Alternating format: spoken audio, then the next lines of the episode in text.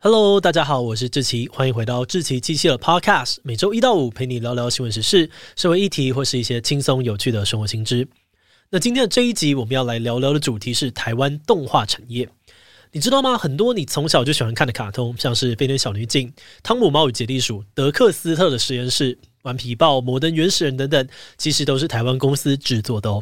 其实曾经有一段时间，台湾曾经是全世界最大的动画制作中心。除了刚刚提到的作品，台湾动画公司还参与过很多经典的迪士尼电影，像是小美人鱼、阿拉丁、狮子王、泰山、花木兰等等，都有台湾动画师的贡献。当时全球大约有三分之一的动画都是台湾动画公司经手制作的，在美国那边更有高达七十 percent 的电视卡通是 Made in Taiwan，就连洛杉矶时报都曾经报道说，要是台湾动画师罢工的话，美国电视的卡通时段恐怕就要没有东西播了。这集我们会来跟你聊聊台湾动画产业以前到底有多强，那现在状况又如何呢？今天就让我们一起来聊聊台湾动画产业吧。不过在进入今天的节目之前，先让我们进一段工商服务时间。关于圣诞节，如果你也在烦恼要买什么礼物给小朋友的话，可以考虑送他一份未来用得到的能力。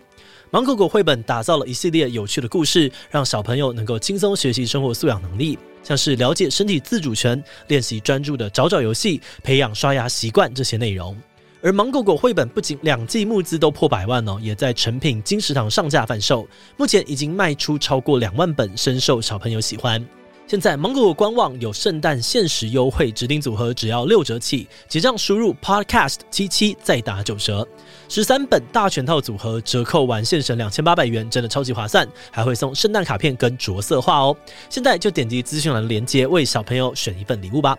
好的，那今天的工商服务时间就到这边，我们就开始进入节目的正题吧。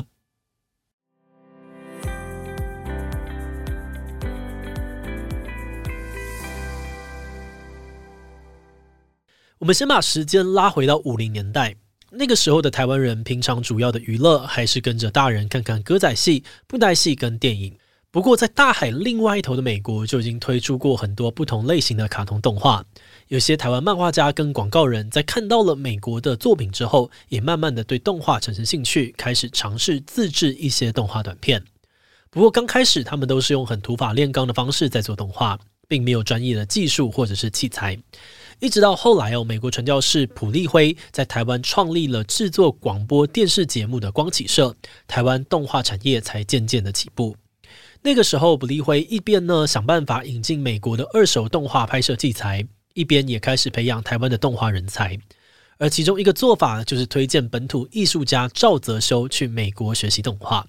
而赵泽修在一九六五年学成归国之后，也马上的回到光启社，成立了动画部门，推出了台湾最早正式播出的几部动画。而其中最有名的，应该是他们替政府做的交通宣导短片《龟兔赛跑》。当时这部短片哦，在电影院放映正片之前播出的。后来呢，很多投身动画界的人都说，《龟兔赛跑》这部作品是他们第一次知道台湾有人在做动画，受到了非常大的冲击跟启发。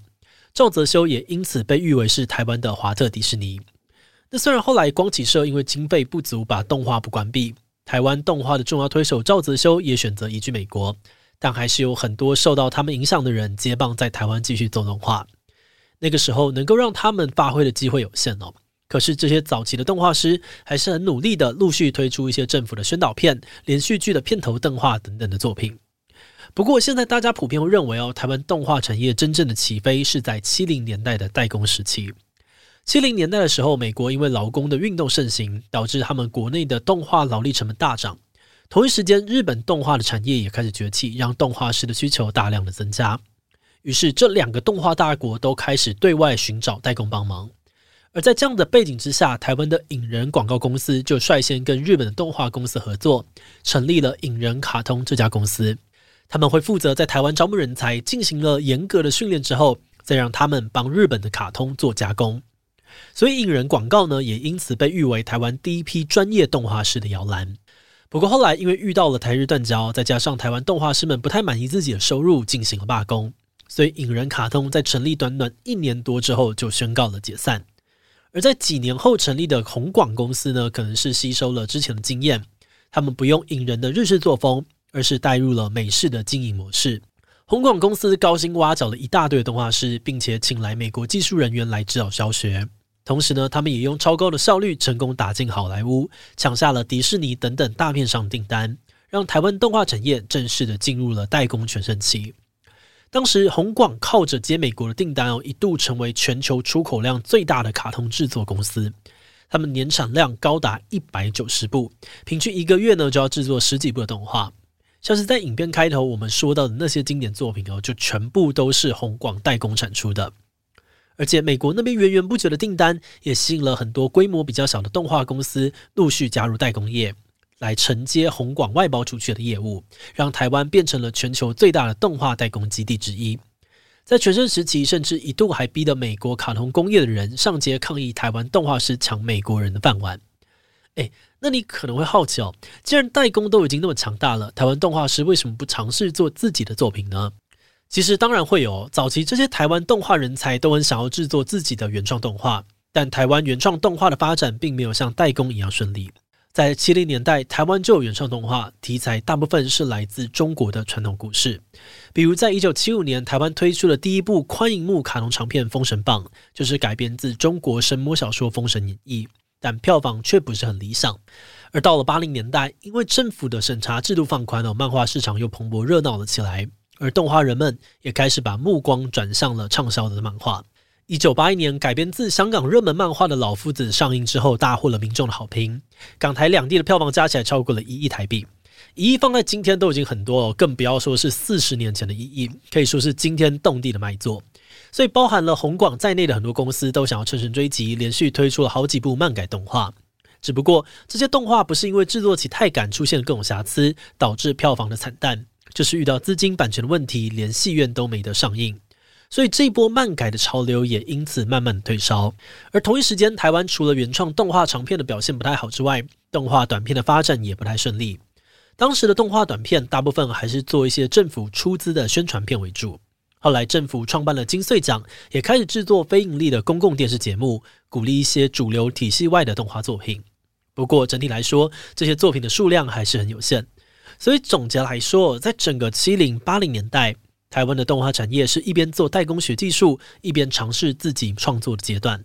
不过，从代工走向原创真的很不容易。主要的原因可能是当时台湾的动画师在代工时候接触到的都只有动画制作的部分环节。其他像是前期的开发、后期的上映、推广、行销等等，台湾就都没有什么经验，必须要自己摸索。再加上那个年代，台湾还有戒严哦，在这样子的社会背景之下，动画创作的自由度受到了不少限制，让他们的摸索过程更加的吃力。而且更辛苦的是，当台湾动画师们在努力尝试，还没有真的找到突破口的时候，又有更多的挑战发生了。八零年代开始，海外的卡通陆续的倾销进入台湾。台湾电视上面播的卡通已经清一色都是美国跟日本动画，像是小甜甜、顽皮豹等等的经典动画，就是台湾六七年级生的集体回忆。而之后，美国的迪士尼卡通频道更直接在台湾开设电视频道，让我们的原创动画之路更加难上加难。然后，时间来到了九零年代初。台湾的经济起飞，劳工的薪资增加，台币也升值的状况之下，动画代工的收费也跟着水涨船高。这个时候，很多国外动画大厂都为了节省制作经费，把代工的业务转往了劳力成本更低的中国还有东南亚，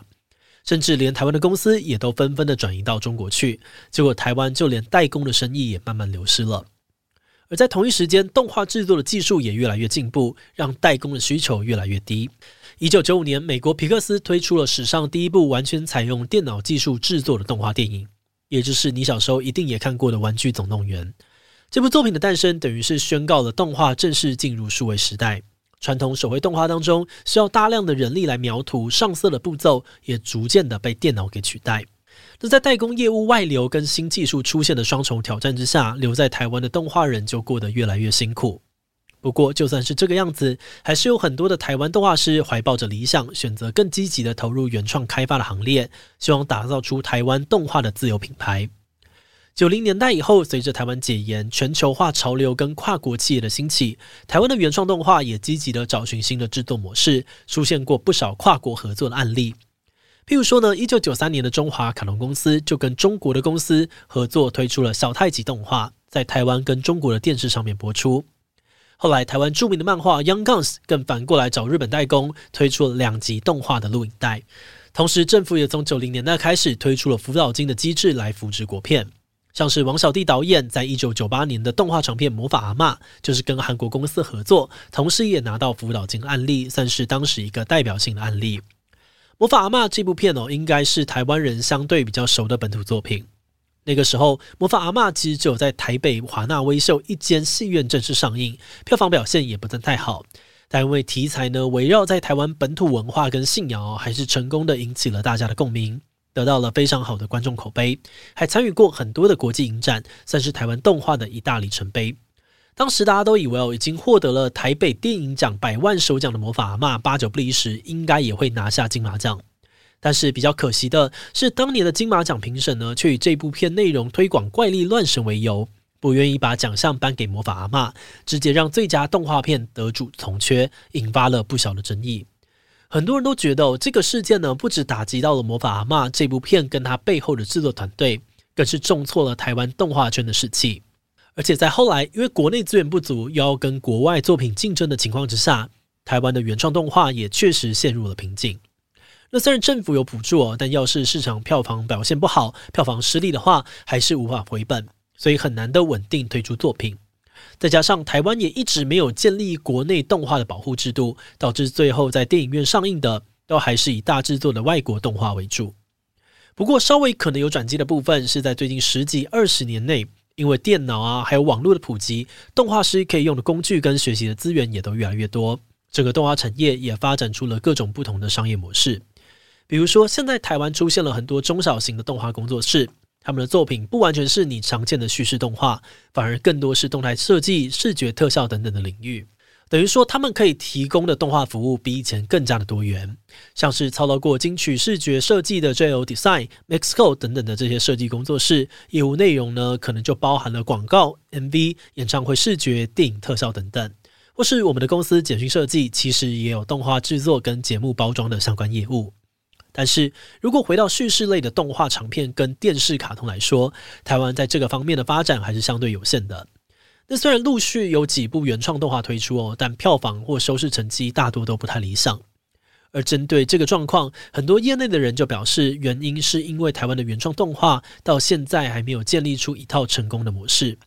因为动画制作的成本非常的高，但是长期以来呢，台湾观众还是比较喜欢看真人电影和外国的电影。所以市场反应一直都不是很好。那当这些动画作品一直没有办法回本，敢投资的人就越来越少，动画师开发原创作品的机会当然也就跟着变少。